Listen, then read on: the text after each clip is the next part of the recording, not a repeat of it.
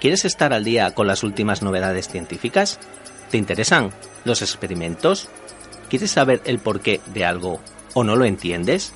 Escucha Locuciencia. El programa semanal de ciencia en Radio Almenara.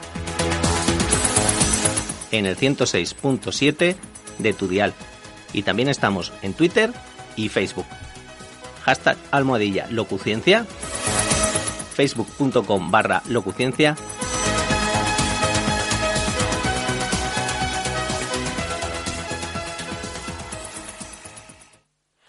¿qué tal mis queridos oyentes de aquí de Radio Almenara? Sí, estáis escuchando 106.7 de la FM y al fin dirán, me dirán al fin, pues sí, yo soy Vicente Timón y tras una semana de parón, que luego les explicaré el por qué, ahora mismo, cuando son las 7 en punto de la tarde, menos mal, ¿eh? comenzamos un día a las 7 en punto de la tarde este martes 14 de mayo del 2019, eh, escuchen esto un momentito.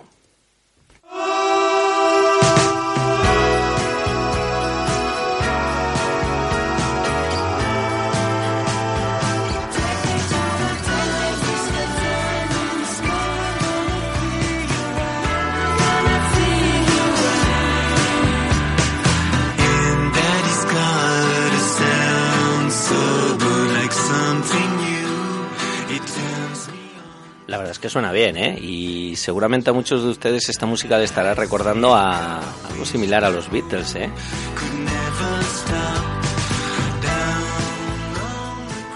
Pues ¿qué pensarían si yo ahora les digo que esta música no está compuesta por un ser humano? ¿Que esto está hecho por una inteligencia artificial?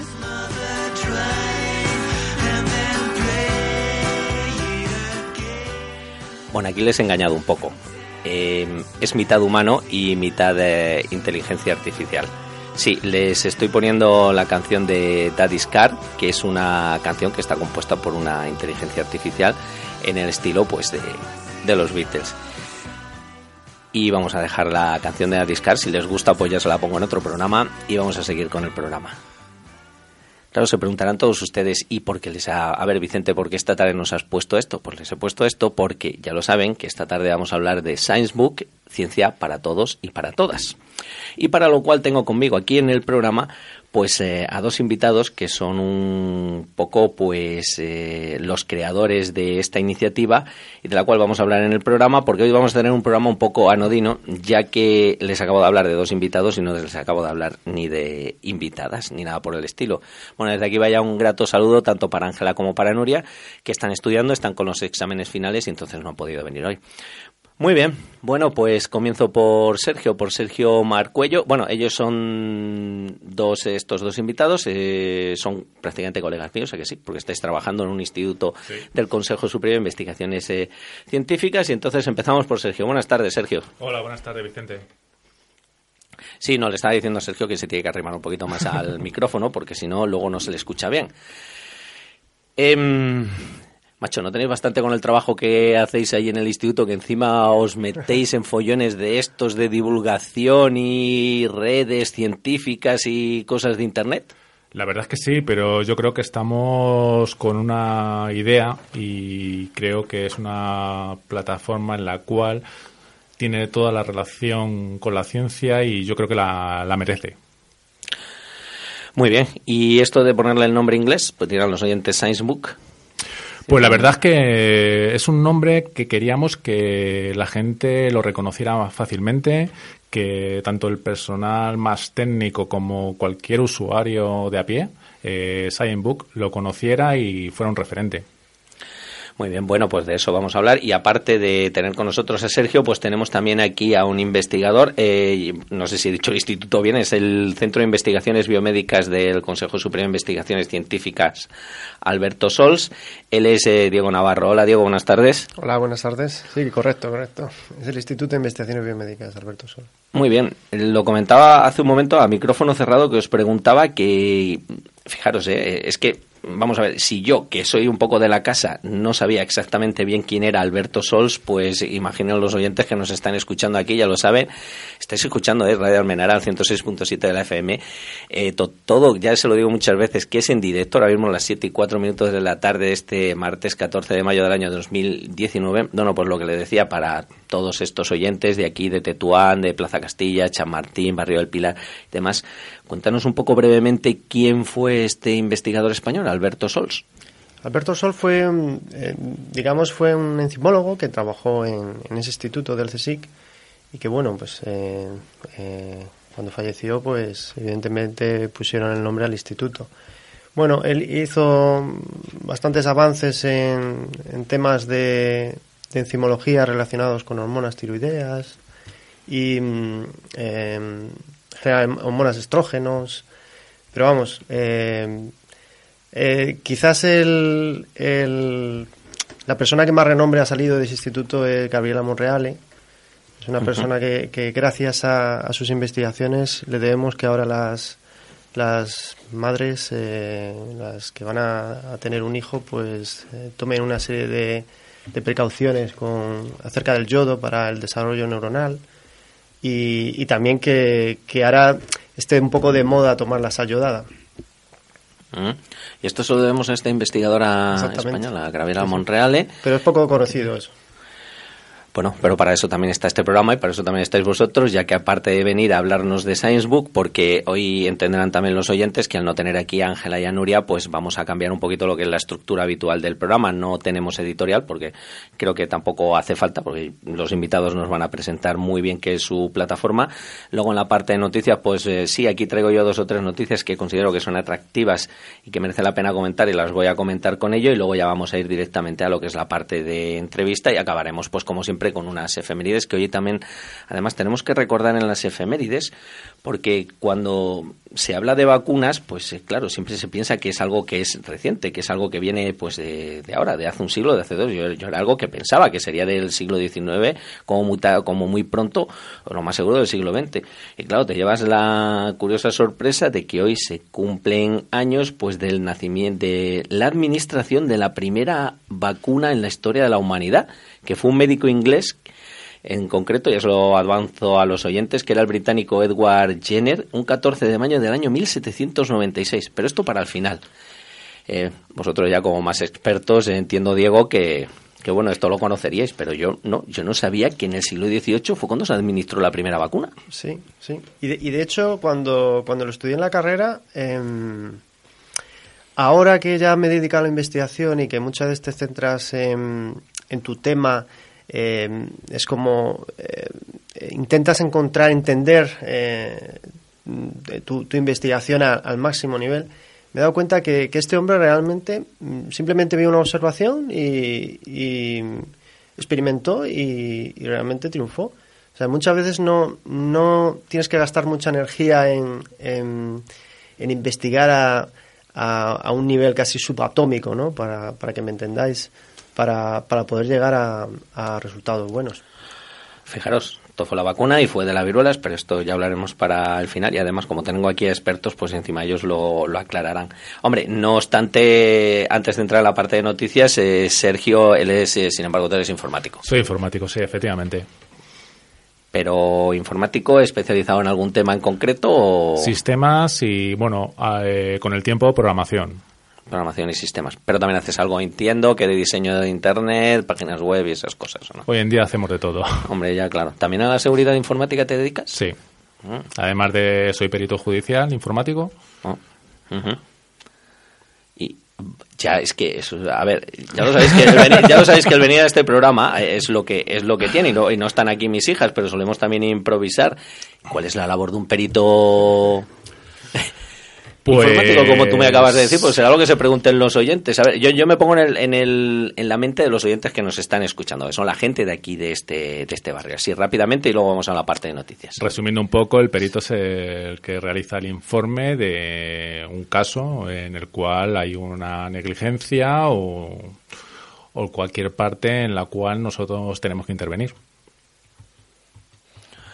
Muy bien, bueno, pues eh, siete y ocho minutos de la tarde, mis queridos oyentes de Locuciencia, Venga, les eh, pongo un poquito más de esta canción hecha por la inteligencia artificial de Daddy's Car, el coche del el coche de mi papá, claro.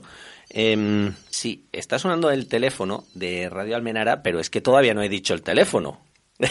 Así que, bueno, eh, les pongo les pongo la música y ahora atiendo al teléfono.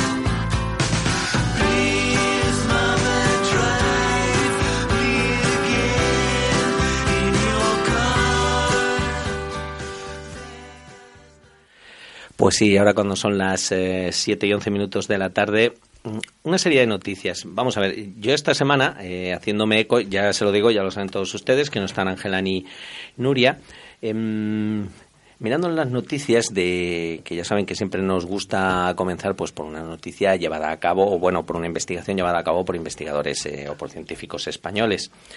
Bueno, pues eh, en este caso, compañeros nuestros em, han dado, parece que han descubierto un proceso celular que regula la aparición del cáncer de mama agresivo y resistente a la terapia hormonal. Esto es un estudio que ha sido codirigido por el Consejo Superior de Investigaciones Científicas y en colaboración pues con el Imperial College de Londres y parece que ha descubierto un proceso celular que regula esto que les estaba comentando a ustedes, lo que es la aparición de cánceres de mama agresivos y resistentes a las terapias eh, hormonales. Este trabajo, como entenderán, pues claro, ¿dónde se ha publicado? Lo decimos muchas veces. Ya me dirán y estarán un poco cansados de mí, pero es que es verdad, son de, de las mejores revistas y entonces suelen ser bastante rigurosas y certeras con los trabajos que publican. Yo se lo he dicho muchas veces que yo intenté, yo es que he intentado dos veces, he enviado dos, dos artículos a Nachar, pero los dos pues, así como han ido, han vuelto otra vez. Luego los he publicado en otras revistas y tampoco pasa nada. Pero es la espinita que tengo ahí clavada, llegar algún día a publicar algún chat. ¿Tú, Diego, has llegado a publicar algún Estamos en ello. Estamos en ello. Está en ello. Bueno, pues nada. Ánimo. Pero lo que no podemos negar es la valía de, de, estas revistas. Entonces, bueno, pues en este caso lo han publicado en, en Nachar y en él pues lo que describen es el mecanismo que hace que las terapias dirigidas contra este tipo de cáncer, ojo que estamos hablando del cáncer de mama, pues eso, induzcan cambios en el esqueleto celular y aumenten la capacidad de las células para invadir otros tejidos y desarrollar pues eh, las tan nefastas eh, metástasis. ¿Y cómo lo hacen esto? Pues según comentan ellos en la nota de prensa, parece ser que los pacientes con cáncer de mama tienen un subtipo que se llama, ellos lo llaman ER positivo, ya saben, esta es la palabra o el palabra científico que hay que decir cuando damos este tipo de noticia, que es un receptor de estrógenos positivos y lo que han hecho ha sido, pues, para esto, pues han desarrollado terapias hormonales, pues parece ser que muy eficaces. Sin embargo, eh, sucede que en el 30% de los pacientes con este tipo de cáncer pues desarrollan una resistencia a la terapia. Que esto me parece que es eh, todo lo que va con, con, antiestrógenos, ¿no? ¿Estos no son los famosos antiestrógenos? Eh, sí, sí, realmente la, la, el cáncer de mama, el, digamos el R positivo es el que responde a esta terapia hormonal. Digamos que la terapia hormonal no es que le añades estrógeno, es todo lo contrario es que, mm, para que me entienda el, el público, eh, pensemos que el receptor de estrógenos es como una cerradura y la hormona, el estrógeno, sería como una llave, ¿vale? Entonces, con la terapia hormonal hay dos, dos eh, estrategias. Una es eh, taponar la llave, taponar la cerradura, ¿vale? Que es, eh, digamos, inhibir ese receptor. Y otra es también evitar que se sintetice esa llave, que se fabrique esa llave, ¿no? Que se fabrique en los estrógenos, ¿no? Con, inhibidores de, enzimas que son como... Em, son proteínas que tienen como una actividad química una actividad enzimática que eh, participa en la síntesis de esos estrógenos, de esas hormonas. Entonces, es, esto lo contrario, se, quiere evitar que, las células se nutran ¿no? Con esos estrógenos, ¿no? que esa llave encaje en esa cerradura, porque eso es lo que hace que, las células del tumor de cáncer de mama pues eh, proliferen y luego produzcan estas metástasis y tal. O sea que entonces la investigación parece parece bastante prometedora, ¿o no? Porque es que además es que están hablando de que un 30% de los pacientes con este tipo de cáncer desarrolla resistencia a estos tratamientos. Sí, en general, en general la resistencia a tratamientos es como el talón de Aquiles del cáncer. O sea, ahora, ahora mismo muchos tipos de cáncer, ¿no? Hay una barbaridad, ¿no? Hay 200 tipos eh, que se sabe su tratamiento, se sabe su diana terapéutica, su, su gen, por decirlo así, dónde tienes que atacar. Pero una vez que lo consigues, que, consiguen los químicos fabricar una sustancia que inhibe ese gen o que, o que la activa, em, las células de cáncer logran escapar, algunas logran escapar. Logran escapar, em, hay, hay dos vertientes. Una sería que, esas células de cáncer suben como una evolución, es una vertiente darwiniana, ¿vale? Sería como una selección, ¿no? Eh, digamos, la, la presión que, que sufre esa célula del, tratamiento, pues hay algunas células que, por algunos mecanismos logran escapar y son las que sobreviven. En este caso, las que no sobreviven serían las, las ER positivas, las que tienen ese receptor, las que necesitan esa hormona para crecer. Entonces, cuando se bloquea, digamos, tanto la llave como la cerradura de ese proceso, pues esas células morirían, ¿vale? Pero hay otras que no son sensibles a esas hormonas y sobreviven. Lo que sí en este estudio Em, algo importante que, han descubierto, el modo en cómo esas células escapan de, ese tratamiento. Siguen escapando, pero por lo menos han descubierto cómo lo hacen. Y entonces, ¿qué será cuestión de buscar alguna otra diana o buscar algún otro tratamiento? Bueno, ya los hay, ya los hay. para, para el método que han, que han descubierto, ya lo hay. Realmente, em, lo que han publicado en este Nature, em, estos investigadores para que me entiendan, em, generalmente los cánceres antes se creía que se debían a mutaciones en, el gen, y es así, efectivamente, pero se creía que solo se debían a mutaciones en, el genoma, en, determinados genes, genes eh, que se llaman oncogenes, porque una vez que se han mutado eh, generan, digamos, un proceso tumoral. Pero mm, a veces, para que me, entienda el público, imagínense que el genoma es como, como el Quijote, ¿vale? Ya que estamos en España, como el Quijote. Entonces, hay una serie de, de, párrafos, de letras, pues imagínense que eh, antes, anteriormente, se creía que solo si cambiásemos las A's por las C's, las G por las T's de, de todos esos párrafos, pues habría, llegaría un momento en que hay determinados párrafos que no entenderíamos la traducción de, ese texto, no entenderíamos lo que significa, ¿no? Pues lo mismo ocurre con el genoma. Hay, hay algunas mutaciones que varían la secuencia del genoma que eh, producen cáncer.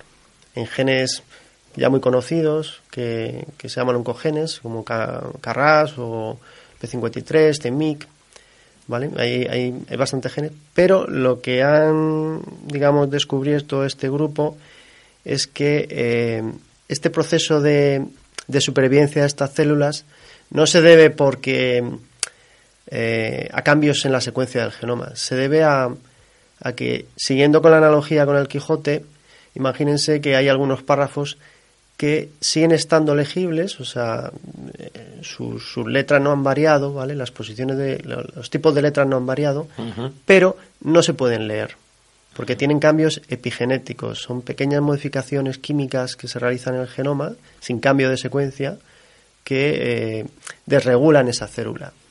Entonces, eh, digamos que con estos tratamientos esas células escapan utilizando la epigenética de, de, la acción de esos tratamientos. ¿Vale? Vale, vale, vale. Ojo, qué interesante. Claro, dirán todos ustedes, madre mía, lo que nos acaba de contar ahora mismo Diego y lo bien que lo, lo ha comentado. Bueno, es que él es especialista, además lo hablábamos, pero yo qué sé, si no, le vamos a tener que invitar y que venga aquí otro día. También que se traiga a, Sergio, por supuesto, eh, en cáncer de páncreas, comentabas. Bueno, estás trabajando en sí, cáncer yo en cáncer de páncreas, ahora mismo en cáncer de páncreas. He trabajado con sarcoma de Ewing, mama, colon y ahora en cáncer de páncreas que es lo que hablábamos también, es uno de los cánceres pues que así a bote pronto pues más miedo da o no porque parece ser que aparte de su agresividad o no los tratamientos son realmente complejos o complicados. Eh, ¿Llega a haber algún tratamiento hoy en día hay algún tratamiento efectivo? Porque como se lee tantísimo sobre eh, el cáncer de páncreas y no te voy a preguntar mucho más porque además lo entenderán los oyentes, es que era algo que no teníamos preparado, pero bueno. Sí lo hay, sí lo hay. O sea, hay tratamientos Pasa que es un poco más complejo. como esta noticia es de cáncer de mama, el cáncer de mama tiene algo a su favor en que existe bastante prevención del cáncer de mama. Ah, socialmente la gente eh, entiende que con la prevención se cura el cáncer de mama, no solo la gente, sino las instituciones, ¿no? Entonces, digamos que pues, regularmente las mujeres hacen una mamografía, está concentrado en el sexo, en, en, las mujeres, o sea, podemos descartar un poco a los hombres, hay algunos casos de cáncer de mama de hombres, pero no son tan frecuentes. Y mm, cosas que más tiene a favor, biopsias. Realmente pues puedes obtener biopsias de los tumores de mama y, y, de una manera fácil, ¿no? No, no es una manera tan, tan, tan invasiva, ¿no? Tan lesiva para la persona, ¿no? Entonces, eh, otra cosa que tiene a favor es que son partes que se pueden, digamos, em, estirpar, ¿no? Pueden estirpar a las mamas, la mastectomía, y eso, quieras que no, ayuda bastante, sobre todo en, tumores, de, en cáncer de mama, digamos, en, tumores locales, ¿vale? Que no se ha diseminado las células del, tumor por todo el, torrente sanguíneo y a otros órganos, digamos, la metástasis, ¿vale? Pero el cáncer de páncreas ocurre una cosa, el, páncreas está muy interno, es difícil las biopsias.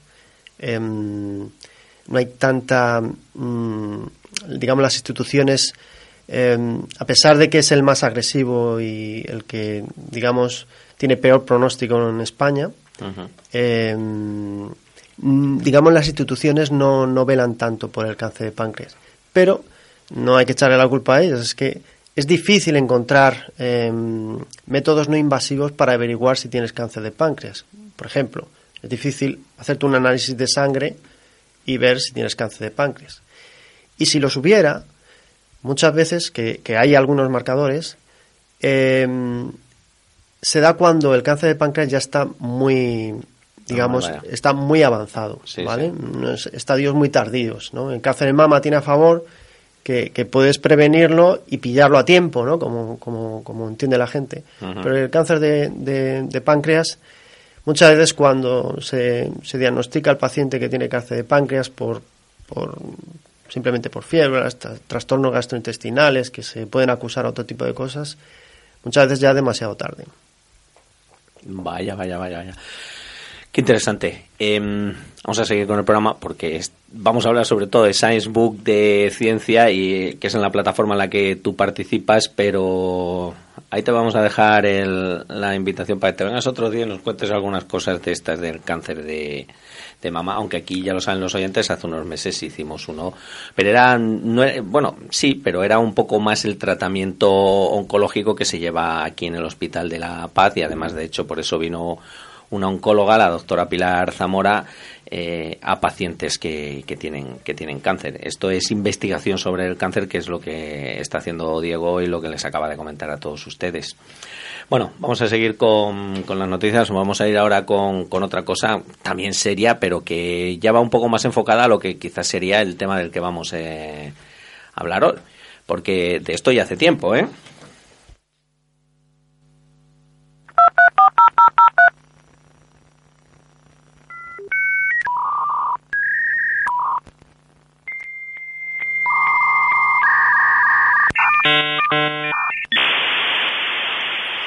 Tiempos aquellos, ¿eh, Sergio? La verdad es que sí. Señora, señora. Señora, ¿eh? Del famoso Modene. ¿eh? Mm. Eh, ¿Siguen haciendo los modems cuando se conectan a algunas cosas de estas? ¿Ya no lo hacen o no? No, ya no. Ya los modems 56K ya han pasado a otra época. Vale, o sea que ahora el modem se conectará directamente a su bola con la casa matriz y, y ya está, que yo es algo que no sé, pero bueno, es que todos los oyentes tienen modem y recordarán cuando teníamos estos y ahora pues eh, el otro. Algún fax, ¿no? Algún fax se comunica así, creo, todavía. ya, quedan menos, ya quedan menos, la verdad. Es verdad, los faxes todavía hacen este tipo de sonidito y, ¿Pero por qué lo hacen? Porque están mandando una señal de... Ah, claro, porque es una llamada. Es una llamada de teléfono, realmente. Ah, claro. Señal analógica, con lo cual es el mismo sonido. Sí, sí, sí, sí. Qué bueno. A ver, ¿por qué les hablábamos de esto? Pues les estábamos hablando porque la otra noticia que traemos esta semana es que, ya que hablamos pues eso de Internet, de redes sociales y todo lo demás, bueno, pues la Fundación Mozilla, que es una es eh, la agrupación que un poco es la que soporta eh, uno de los navegadores más famosos, que es el Firefox.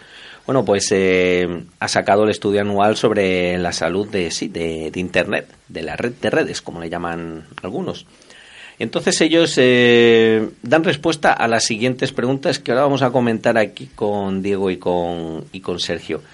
Lo primero que ellas analizan es el tema de la seguridad de Internet. Ellos dicen, se preguntan, ¿es segura Internet? Y entonces pues eh, le ponen algunos peros, claro por lo que pasó el año pasado, por ejemplo, con, Facebook, con toda esa cantidad de datos y de clientes de, o bueno, de, usuarios de, Facebook que fueron públicos, que fue una empresa inglesa o algo así, Cambridge, Analytics, ¿no? La que, la que lo sacó.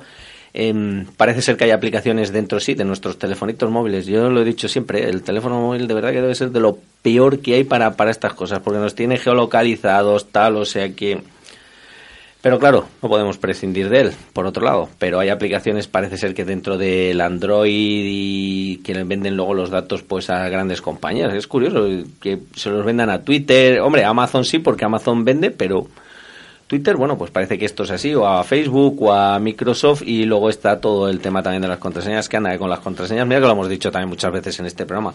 Por favor, pongan contraseñas complicadas, aunque les cueste, pero yo que sé, memoricen, pues digan los tres primeros meses del año, enero, febrero y marzo, pues eh, F, M. Luego, eh, el año que naciste tú, pues el 1970 y tantos, pues FM 1970 no sé, hagan cosas así, porque es que si no, claro, si ponen pues tu nombre 031 o 123 y cosas así, pues pasa lo que pasa. Eh, a un compañero mío esta semana, la última vez, a Víctor. Han entrado en el correo porque su contraseña era Víctor 321. Ya está. Entonces, pues, digo, pues lógico, claro, porque tienen diccionario, o sea que sí, los hackers y lo que hacen es que están constantemente llamando y en fin, ¿qué pensáis al respecto? Pues es un problema delicado, la verdad. Eh, la percepción de que algo es seguro en Internet se basa simplemente en un icono o en una palabra y está claro que son los datos cifrados. ¿La conexión es segura? Pues em, pensamos que sí. Siempre debe ser segura y estamos protegidos a nivel mundial. El problema que igual que estamos protegidos, algo se cifra, mm, también se puede descifrar. Y ese es el problema realmente que tenemos en Internet, de cómo lo utilizamos. Pues sí, sí, sí, quizás sea así. Bueno, ya les voy a decir a los oyentes que, mira, eh, tienen a, Sergio, ya saben, eh, son están trabajando en el Instituto de Investigaciones Biomédicas Alberto Sols del Consejo, Sergio es informático y bueno, Diego ya nos ha quedado claro, él es investigador en cáncer de, páncreas. Eh, si quieren preguntar a ustedes algo, aunque nunca haya abierto, ya sé que el teléfono no lo hemos abierto nunca, pero venga, le vamos a abrir hoy, hombre, aunque seguramente estén todos de San Isidro, no nos va a llamar nadie, pero bueno, que lo sepan. A ver, el teléfono de aquí, de Radio Almenare, ya que estoy yo, que no están Ángela y Nuria, es el 91 315 1112. Bueno, pues si alguien de ustedes tiene la valentía de llamarnos para preguntarnos algo, a mí, a Vicente, o a Sergio, o a Diego, ya saben, 91 315 1112, eh, les metemos en antena. Sigamos. Eh, bueno, la Fundación Mocilla decía, también se pregunta sobre mm, si Internet es ahora tan libre y abierto como al principio. Pues claro, hay gobiernos. Yo he estado en China y he visto que efectivamente los chinos tienen capados páginas, ¿eh? Y aquí. Ah, y aquí también. Aquí también. En diferentes centros también se utiliza. Vaya. sistema. Y luego le echamos las culpas a los chinos. bueno, yo te, iba a decir que hace poco he descubierto las contraseñas que no sabes, ni siquiera sabes tú tu contraseña. Ah. O sea, no sé si has oído hablar de las contraseñas GRID, que es como. Es, es, tú metes tu contraseña normal. Sí. Te la encripta. Pero luego los números te aparece el, digamos, el, formato te aparece como un una matriz de números. Imagínate un cuadrante de 4x4. Tú, tú sabes tus números, pero la posición en la que están los números van variando según el día, según la sesión, cuando cierras el ordenador, cuando abres eh, y cierras la sesión. Entonces, tú meterías tu contraseña normal de texto, ¿no? Vicente 231. Sí, exacto. Se hago como mi compañero Víctor, y luego ya me hackean el correo. Y luego esa matriz cambiaría, ¿no? Entonces, pero como tú la estás viendo, pincharías eh, las distintas celdillas donde aparecen tus números. 231, por ejemplo, aparecerían. Anda, qué bueno. Entonces, eh, tú nunca sabes eh, eh, tu contraseña y, además no la puedes transferir porque va cambiando. Claro. Qué bueno. Bueno, pues ya lo sabes. Mm. Se llama así contraseñas grid. Sí. Vale, vale. Como rejilla. Sí, sí, claro. Grid es una rejilla en inglés. Oye, muy bien. Eh, lo que aprendo. no lo sabía. Ese sistema está muy bien. Es uno de los sistemas más avanzados que a día de hoy se utiliza. El problema que se puede descifrar también. Ah, vaya. El que hace la ley hace la trampa. Efectivamente. bueno, siguen utilizando contraseñas complejas. Eh, también Mozilla se pregunta sobre la inclusividad, o sea que si hay igualdad y no discriminación en todos los aspectos, no solo ya con la mujer, sino con raza. Eh, sí que ellos comentan que hay que moderar el contenido violento de Internet porque parece ser que, con esto hay que tener algo más de, de cuidado. Eh, yo no he llegado a entrar en páginas así violentas, pero tengo entendido que las hay, claro. Por supuesto. El problema que tenemos, mm, y lo vuelvo a decir, es cómo utilizamos Internet. Internet tenemos toda la información abierta a todos los usuarios y sí que es verdad que tenemos que tener control y saber dónde nos metemos. Y luego, claro, está el tema este tan interesante de la alfabetización, porque, claro, para entrar en Internet tienes que saber leer, por lo menos.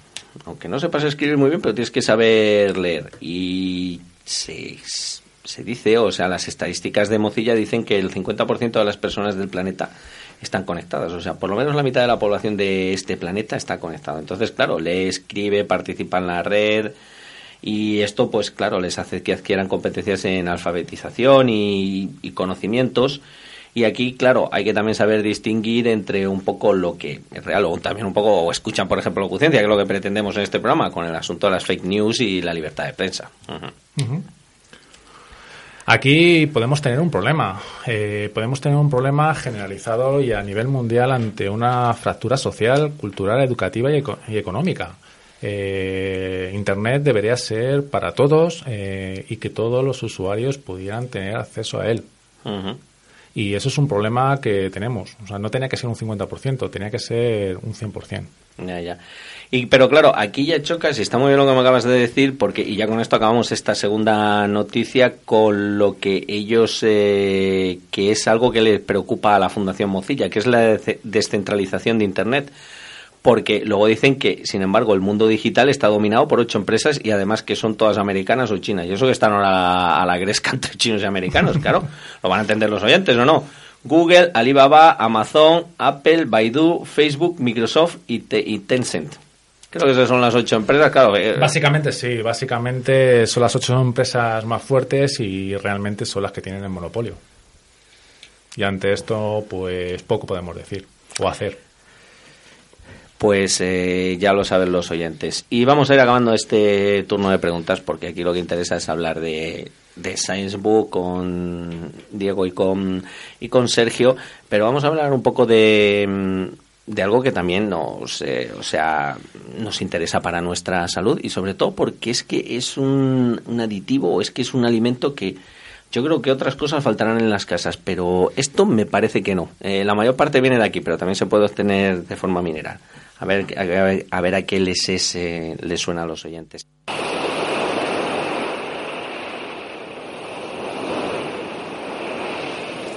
Bueno, pues están escuchando el mar.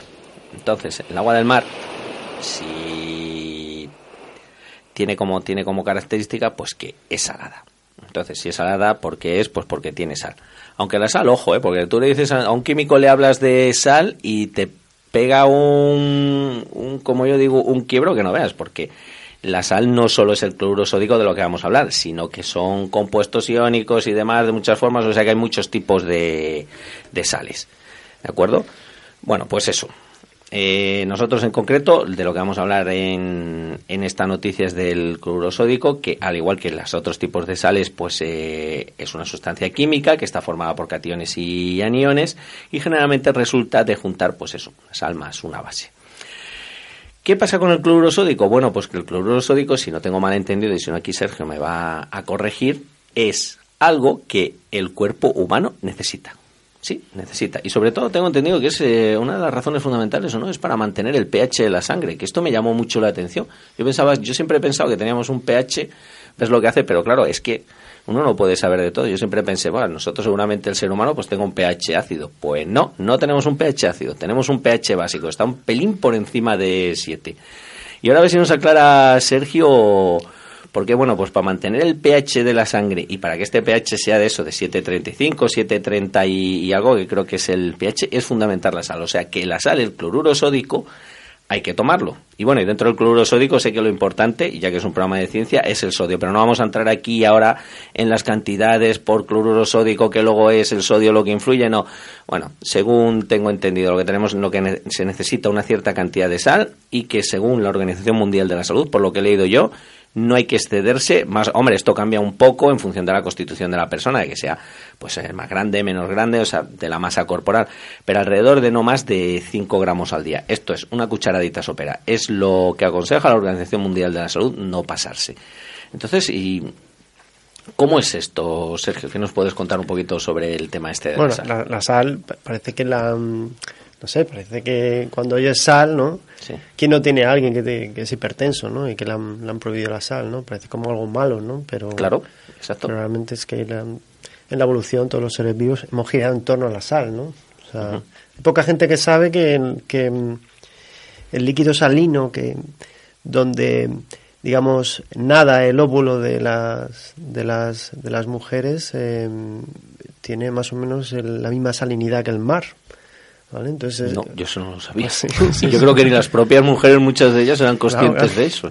pero pero es una cosa necesaria no solo para el control del pH con ayuda del bicarbonato sino yo creo que hay algo más importante es para generar energía las células para manejar e- energía no tiene una serie de bombas que son bombas de cationes no Que se, se dedican a, a- a sacar aniones meter cationes sacar cationes meter aniones y en, en esos procesos pues eh, se genera energía ATP no son es la, la moneda energética de las células, ¿no?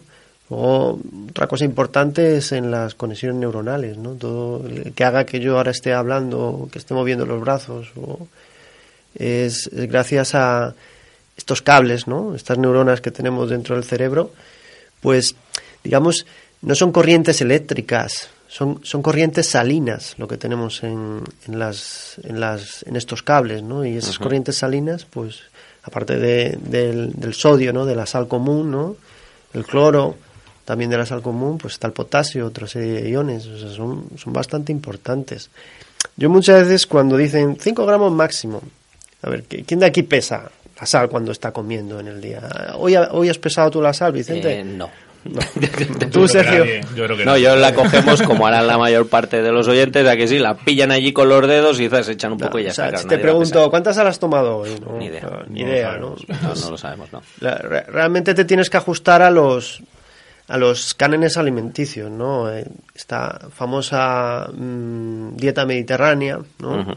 Que tanto tenemos y que, que poco a poco la vamos menospreciando, porque nos abrimos a otras culturas, ¿no? Nos estamos haciendo muy americanos, pero muchas veces simplemente con ese, ese tipo de, de costumbres alimenticias ya, ya tendrías eh, los niveles mínimos de sal, ¿no?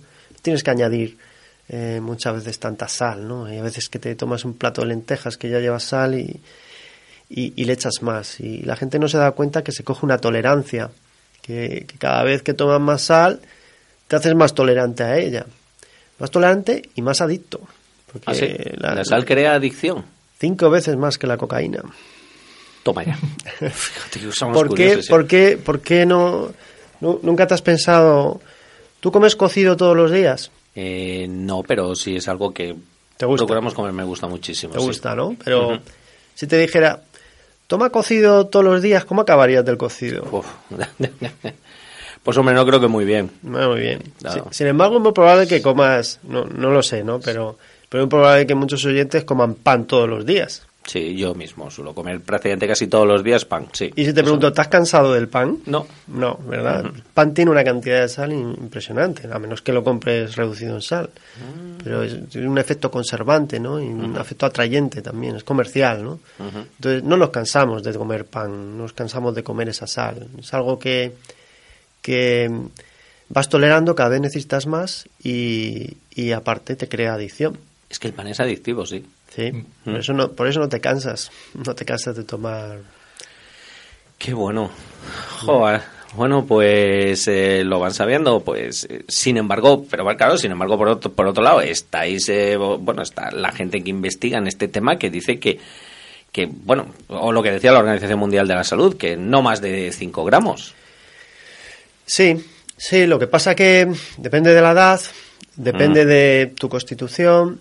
em, también recordar, pues, como he dicho, ¿no? El- el, digamos, el- la, la herencia científica que dejó a Gabriela Monreal, el tema de la sal yodada, es, quizás es una de las, la sal común que tenemos ahora de mesa, ¿no? La sal yodada que viene de Santa Pola Ah, es pues, quizás la fuente de yodo que más, que más utilizamos, ¿no? Y entonces, pues para los niños es, un niño no darle sal, o sea, añadir sal a una, dejar de añadir sal a una comida porque, no sé, yo por ejemplo me he acostumbrado, ¿no? Mi mujer tuvo problemas de hipertensión y bueno, por no hacer dos platos de lentejas distintos, ¿no? Pues, pues al final te acostumbras. Sí que a la tortilla de patatas, no, tortilla de patatas sin sal como que no. Ya, ya. Pero el, el añadir mucha sal, si, si, si es posible, puedes ir reba- rebajando. O sea, al final los platos te saben igual, pero sí es cierto que los niños es una fuente de yodo que es importante. Es, es un tema peliagudo. O sea, no a todas las edades tienes que quitar la sal, ¿no? Es como la leche, ¿no? La leche desnatada, semidesnatada, em, em, entera, eh, ¿qué es mejor? Pues depende de la edad, depende de, del metabolismo de esa persona. Es que es una cosa que no, no puede ser algo así general. Bueno, eh, no se lo estoy contando yo, eh, esto se lo está contando alguien que sabe, ¿eh? o sea, se lo está comentando un investigador, les recuerdo, del Instituto de Investigaciones Biomédicas del CSIC, Alberto Sols, eh, Diego, Diego Navarro. Bueno, eh, un poco la noticia, yo comentaba esto de la sal porque apareció hace un par de semanas, que es lo que a mí me ha llamado la atención en la revista Science, pues eh, una cierta correlación entre lo que es el aumento de, de sal y, y claro, también el aumento que se ha producido en lo que es en la sociedad actual. Quizás también es que los métodos de medida son otros, pero bueno, si es un artículo de Science, ya te digo que también hay que tomarlo. Y tampoco lo he leído bien. Y lo que es el aumento de alergia y enfermedades autoinmunes. Y ven que es por un tipo de células que ellos les llaman la TH2 y que es algo que no se conocía muy bien. Y bueno, también algo leí un poco en el astras del artículo que esto tienen todavía que refinarlo algo más. ¿Sabes algo al respecto de esto? Eh, Sí, veo que has sacado la noticia de Science Book, ¿no? Sí. Por supuesto. pues, eh, bueno, eh, igual que el otro artículo que hemos hablado de, de cáncer de mama, pues tiene un título muy bueno, un título muy, muy científico y poco sensacionalista. Este tipo de, de- de artículos, sobre todo cuando editan el, el título científico eh, ya en, en un, o bien en una página de divulgación o una revista de divulgación, editan un poco el título, ¿no? Le dan, eh, digamos que reinventan un poco el título para darle eh, un poco más de énfasis, ¿no? Para que esa persona pinche en esa, en, en esa noticia la vea. Pues en este caso, muchas veces en Science Book lo que, lo que queremos hacer es mm, estos artículos un poco matizarlos, ¿no? No, no hacerlos tanto sensacionalistas porque, claro, mm, sobre todo de temas delicados como de cáncer, mm, temas en los que la gente está bastante sensible. Pero bueno, en el caso de las alergias, pues em, este ensayo es es, es, em, in vitro, o sea, se- que, que la gente sepa que, que realmente aquí se han manejado células, son, son células, se ponen en plaquitas y ahí es donde se hacen los ensayos, no, no es un ensayo en vivo, no hay ratones por medio, ¿vale? Ningún tipo de animal. Entonces, son como estudios muy preliminares, ¿no? Eso, que, que la sal influya. Realmente vieron que la gente que tenía atopías, que tiene una, una especie de dermatitis, ahí hay concentraciones de sal. Entonces, eso les dio a estos investigadores la pista: "Mm, ¿por, por qué estará.? ¿Por qué tenemos depósitos de, de, sodio ¿no? en, en, estas zonas? ¿no? ¿Qué implicación tiene? ¿Qué, qué propósito tiene? ¿no? Ya, ya, ya, ya. Entonces, eh, analizaron si, si esta sal, digamos, podía influir en la respuesta eh, autoinmune, ¿no? O en, respuestas autoinmunes o en respuestas eh, inmunes frente a alergenos, ¿no? Entonces, pues, pues más o menos han encontrado que, efectivamente tiene algún papel. Em, ¿Cómo te explicaría? La alergia es que el sistema inmune se aburre, ¿vale? Nosotros tenemos unas células presentadoras de antígeno que son como imagínate, se llaman, hay, varios tipos, ¿no? Pero una muy conocida que a lo mejor te puede sonar, macrófagos, lo habrás oído alguna vez. Sí, sí, sí. sí, La, gente cuando se hace un tatuaje, ¿no? Esos macrófagos se, encaja, se encargan de coger esa tinta, ¿vale? Pues ese macrófago cogería una bacteria, eh, mucha de la trocean, y presentan parte de ese material de la bacteria afuera, ¿no? Es como poner una señal, como, oye, me he comido esto, ¿no? Y es peligroso, ¿no? Pues estas células con las que trabajan estos eh, investigadores, los linfocitos T, encargarían, se encargarían de, de chequear eh, esa, esa, sustancia ¿no? que, presenta el macrófago y desencadenarían una, una respuesta eh, inflamatoria. ¿vale? Es como llamar a otras células que se encarguen de, oye, mira, aquí hay bacterias, este macrófago ha encontrado una bacteria, me la ha presentado y, y creo que hay, hay algunas más por ahí fuera, ¿no? Entonces, estas células llamarían, ¿no? Y parece ser que, la sal em, eh, interviene en este proceso, pero el que te he contado es un proceso normal en el que hay una bacteria. Pero imagínate que hay un alergeno, parte de un antígeno del polen, ¿vale? Sí, por ejemplo. ¿No? Entonces, o, el gluten, ¿no? Que conoce mucha también es otro. Entonces, em, estos linfocitos parece ser que mm, cuando le presentan estos antígenos, una persona normal no debería responder de, esa manera tan agresiva frente a ese alergeno. Pero en este caso, una vez que se han sensibilizado, una vez que un día, pues en, la vida de esa persona se le presenta el polen de las gramíneas, pues pasado un tiempo, cuando se le vuelve a presentar, pues digamos que estas células aprendieron de esa presentación y lo normal es que no revolucionen mucho el entorno y no creen una respuesta inflamatoria, pero en este caso sí lo hacen. Y parece ser que la sal en este estudio pues empeora ese caso o hace que esa inflamación sea mayor, ¿vale? Ese proceso inflamatorio, ese proceso de llamar a otras células para que eh, ataquen algo que no deben atacar, pues eh, se empeora. Y entonces, pues eh, Claro, en sí empeora lo que hablan ellos, un poco la alergia o este tipo de autoinmunidad. Joder, qué cosa más curiosa. Bueno, ya aquí va, a haber que ir acabando, pues son las eh, 8 menos, eh, las 8 menos 10 minutos y estamos aquí para hablar de Science Book y todavía no hemos comenzado. Ahora, ahora ya comenzamos, eh, ya se lo digo a los oyentes. Simplemente aquí traía por decirlos porque aquí, en, sobre todo en mi familia, hay mucha gente que conozco, pues hay una especie de fiebre con lo que es la sal del Himalaya. Vale, es una sal simplemente de origen mineral bueno, es, eso es una sal que de origen mineral, pues eh, porque el Himalaya hace no sé cuántos miles de millones de años, pues eso era un lecho oceánico, entonces ahí se depositó la sal, luego claro subió para arriba y bueno, pues está ahí.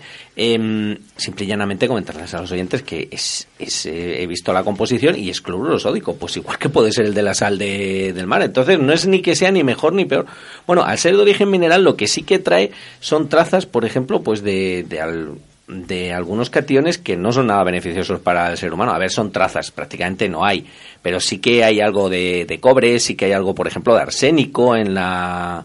En... También es cierto que, que quizás en el agua marina también lo haya, que haya, haya trazas de estos elementos, pero lo que es la base es cloruro sódico como puede ser la sal marina. Entonces, si no hay que abusar de la sal marina, pues eh, de la sal del Himalaya, pues como que tampoco es necesaria, ya os lo he explicado aquí muy bien Diego, porque es necesaria y por qué tenemos que consumir sal, pero claro, eh, sin pasarse, mis queridos eh, oyentes. Eh, ¿Queréis comentar algo más sobre la noticia o...? Bueno, ¿has estado en la salina de Santa Pola? No, no he llegado de ahí, ¿no? Pues las salinas de Santa Pola están abiertas, directamente lo que llueve allí, o sea, entra el agua, ¿no? Y luego dejan que esa agua se evapore, pero luego allí puede llover perfectamente y, puede caer lluvia que arrastre otros otros contaminantes. Entonces, muchas veces esa sal luego es la que consumimos. Entonces, sí es cierto que lo chequean, pero en niveles que se permiten, digamos. Entonces, eh, pues sí, eso, eso es lo peor, yo creo, el arsénico. De hecho, yo, yo eh, recomiendo a los oyentes que vean ahí muy interesante, es un trabajo en colaboración con el CSIC del Centro Nacional de Epidemiología y hay un mapa, un mapa eh, del arsénico en España. de las zonas donde hay más arsénico, ¿no? Y la relación con la relación que pueda tener con cáncer, ¿no? Entre comillas, es, difícil, es difícil, es difícil asociarlo, ¿no? Eh, estadísticamente, pero, pero vamos, existe ese trabajo. Es una contaminación silente que, de la que nadie quiere hablar, pero, pero vamos, está a la disposición de todo el mundo. Muy bien, bueno, pues eh, ya lo saben, de todas maneras esto, como saben, que tenemos eh, redes sociales, también nosotros tenemos, pero bueno, nosotros son las típicas, Sergio, Twitter y el Facebook de Locuciencia, pues ahí les pondremos el, se lo pedimos a Diego y pondremos el link a este informe. Y hoy que vamos a hablar pues de esto, de pues eso, de, redes sociales, aunque científicas, pues mira, se nos ocurrió poner esta canción de la Ogra, que esto ha sido una recomendación de eh, de Ángela y de Nuria, que te borro del Facebook.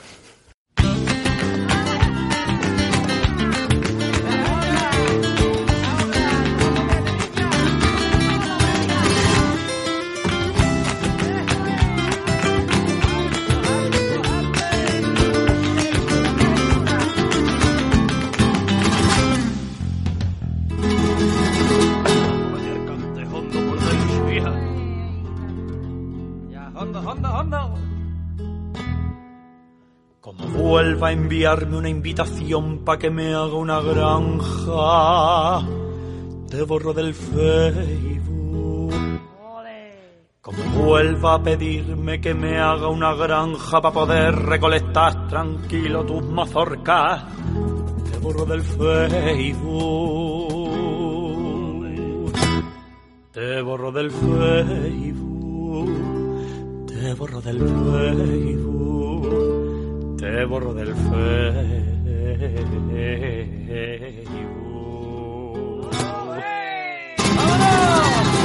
Te borro del Facebook.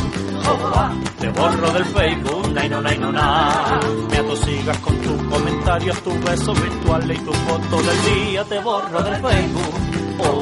te borro del Facebook, nay no, nay no, na.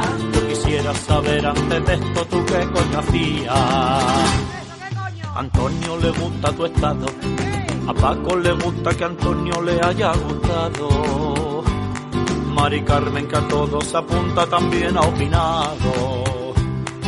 ¿Y quién coño es Mari Carmen? ¿Qué hace esta tía en mi Facebook?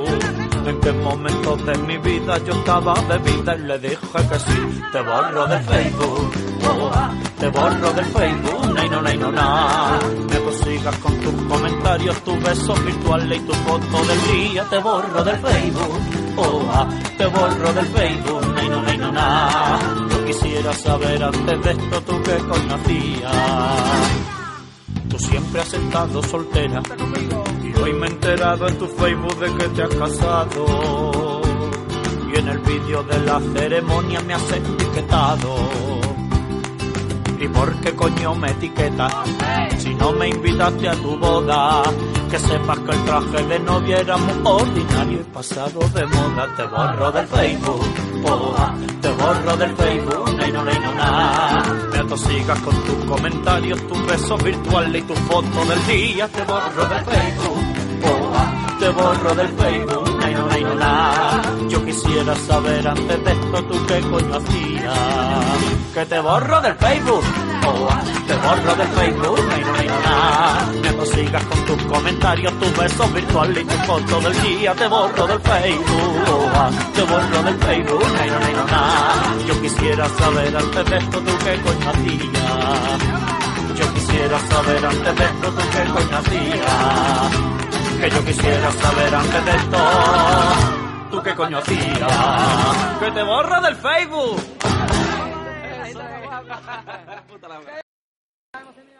Bueno, pues hoy en Locuciencia no es te borro del Facebook, sino que te pongo en el Science Book.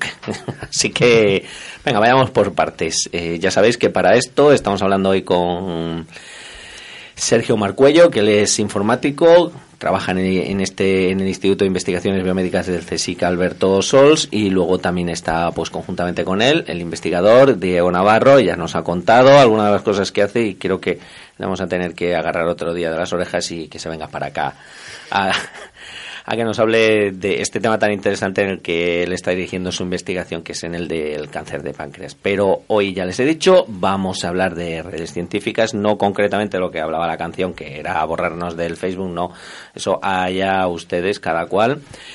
Em, y bueno, pues venga, con cualquiera de los dos, o, o empezamos si quieres contigo, Sergio, o sea que a ver, ¿qué es esta plataforma que habéis creado que se llama Sciencebook y que está en Internet, claro?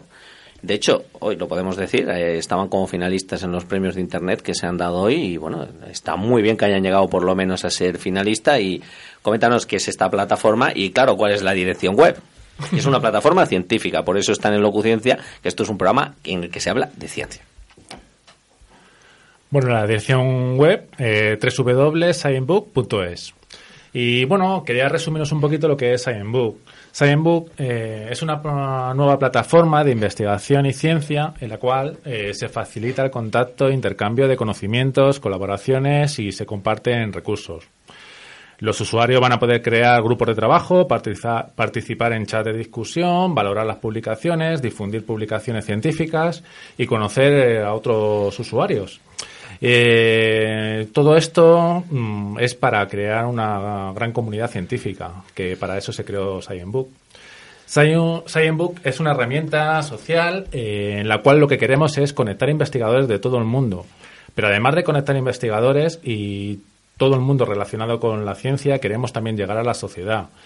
Eh, con un objetivo común y único, y es divulgar ciencia y que sea un referente tanto para investigadores, profesores, alumnos y para todo el que esté interesado en la ciencia, incluso nuestros oyentes.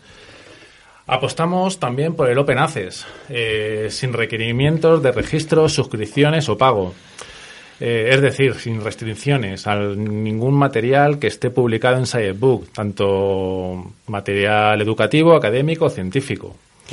Los mismos miembros de la comunidad van a poder valorar mm, las publicaciones y serán los propios usuarios los que valoren las publicaciones de cada uno de los de los miembros. Y esa, en resumen, es un poquito lo que es Science Book. Muy bien, y em, por el momento, claro, está en castellano, pero los oyentes, claro, dirán y que nos esté escuchando porque habéis elegido un nombre inglés. El nombre inglés eh, ha sido por una cosa muy clara. Queríamos un poquito demarcarnos mm, de las redes científicas tradicionales eh, y queríamos un poquito eh, sacar un, nombre comercial, un nombre que todo el mundo lo recordara y que fuera fácil de, de buscarlo en Internet, incluso de recordarlo y más que nada ser un referente. Sí, bueno, claro, los oyentes ahora mismo lo pueden hacer la prueba, ¿eh? Lo que tengan acceso ahora mismo a Internet, pues pongan en el Google o en cualquier buscador, claro, digo Google porque es el más eh, utilizado. ¿Ves? Claro, aquí es lo que hablábamos antes de, de esto de la, de la Fundación Mozilla, claro, están estas tres o cuatro empresas, pero también hay otros buscadores que también funcionan muy, muy bien. Mira, los oyentes, ya les voy a recomendar yo uno. Yo les recomiendo uno que no sé si al final lo harán o no lo harán, que se llama Ecosia. Ecosia es uno que al parecer algo del dinero que sacan lo dedican a plantar árboles y ya, les digo que tampoco me creo mucho estas cosas, pero bueno, yo sé que está un poco fuera de la órbita de Google y eso siempre es bueno. Y lo he visto porque he comparado y he visto resultados de Google y resultados de Ecosia. Por supuesto, Google suele ser más certero, tiene un algoritmo mejor, pero no va mal. Eh, sigamos con Science eh, Book. A ver, venís del Instituto Este de Investigaciones Biomédicas del Consejo, Alberto Sols, que no sé si lo hemos dicho, estáis aquí en la Autónoma de Madrid. ¿no? Sí, eso es. Bueno, eh, ¿a quién se le ocurrió la idea y cuál es el equipo que la estáis llevando a cabo? ¿Sois todos investigadores y gente de aquí de este instituto o hay algunos más? Eh, somos investigadores del instituto, eh, informáticos y tenemos también personal que no, que no está en la entidad del CSIT. Eh, la idea surgió eh, por un problema que creíamos que tenían los profesionales de la ciencia y era que no tenían un espacio dedicado en exclusiva en el cual no podían conectar o comunicar o colaborar.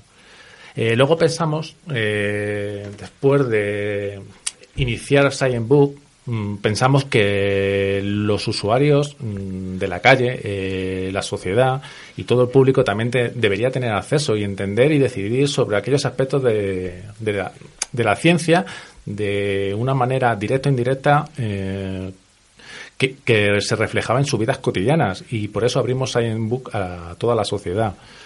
El equipo está formado por un grupo de personas vinculadas directamente en el mundo de la ciencia, entre los que nos encontramos mayor parte científicos y informáticos.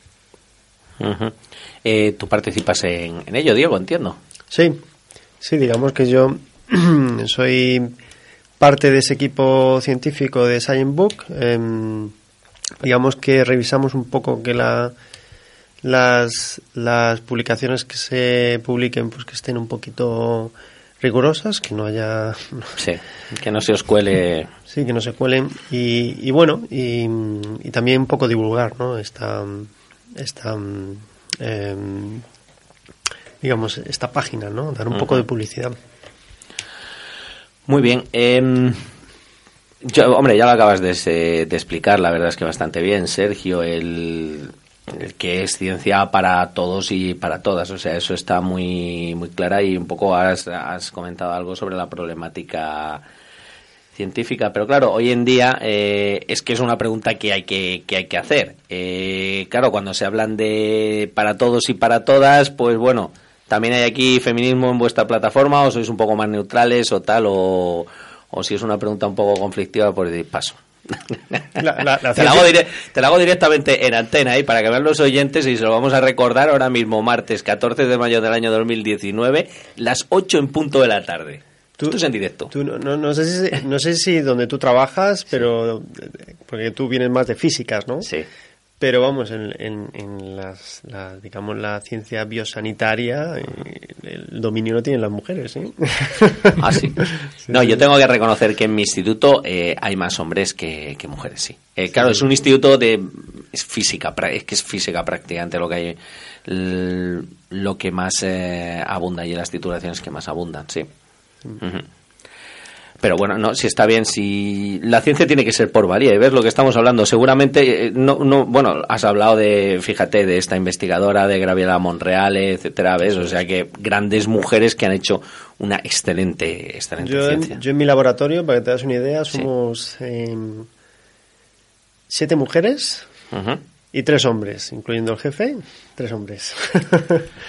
Pues ahí está, muy bien. Venga, vamos a pasar a la siguiente pregunta. Em, entonces, ¿a qué tipo de público va dirigida esta plataforma vuestra? Bueno, la recordamos a los oyentes, tres W, eh, todas las letras, Sciencebook, a ver, se diría en castellano, claro, Sciencebook es en inglés, pero sciencebook.es. Eh, ¿A qué público va dirigido? Pues Sciencebook eh, está dirigida especialmente a investigadores pero además de ello, eh, como creemos en los divulgadores científicos, eh, también incluimos a los profesores, alumnos y entusiastas de la ciencia, con lo cual incluimos a todo el mundo, todo el mundo que esté relacionado y ame la ciencia. Vale, eh, cualquiera que esté tecleando ahora vuestra página, porque me imagino que habrá oyentes que lo, que lo estén haciendo en directo, claro, se van a coger y se van a encontrar y van a decir, uy, qué bonito, qué diseño más bonito, así azul y todo lo demás eh, regístrese usted. No hay así más información. Ah, ah, te lo digo porque a mí también me chocó, ¿eh? al final me he inscrito, no sé si fue ayer o antes de ayer, porque claro, digo, joder, les voy a hacer la entrevista y todavía no he entrado en la plataforma. No se me había pasado, claro, hablando estos días con Sergio, pues digo, leche, si lo que hay que hacer, claro, para, hablar de una cosa que tienes que estar es dentro de ella. Bueno, pues por ella me encontraréis a mi nombre. Em, pero claro, te tienes que escribir. A ver, luego entras y bien, ¿vale? Pero eso te puede echar un poco al principio para atrás, o sea, ¿qué diríais al respecto? Pues creemos que la información es clara y contundente, investigación y ciencia, y es lo que queremos, que sea una plataforma en la cual los usuarios que entren sepan que lo único que van a encontrar es investigación y ciencia, y que para eso existen otras redes sociales. Eh, y diferenciarnos un poquito con Facebook, Twitter, sin desmerecerlas, por supuesto, pero que quede claro que no tenemos nada que ver con, con esas redes. Vale, eh, se lo digo a los oyentes y a todos los que nos estén escuchando. Eh, eh, solo os piden un email y una contraseña, eh, no tengáis ningún este por entrar, porque luego la verdad es que lo que hay dentro es realmente, ya se lo digo, es eh, realmente interesante. Hombre, mm, yo por lo menos mi consejo es que pusierais alguna cosilla más aquí, si la tenemos aquí delante, porque ya te digo, claro, tú entras y parece, "Oh, esto está como en construcción o tal, claro, que está muy bien, ¿eh? ¿A quién se le ocurrió este diseño de hacer así el...? Bueno, el diseño se me ocurrió a mí. Ah, eso lo hiciste tú. sí, Claro, es original tuyo, entiendo. es original, sí.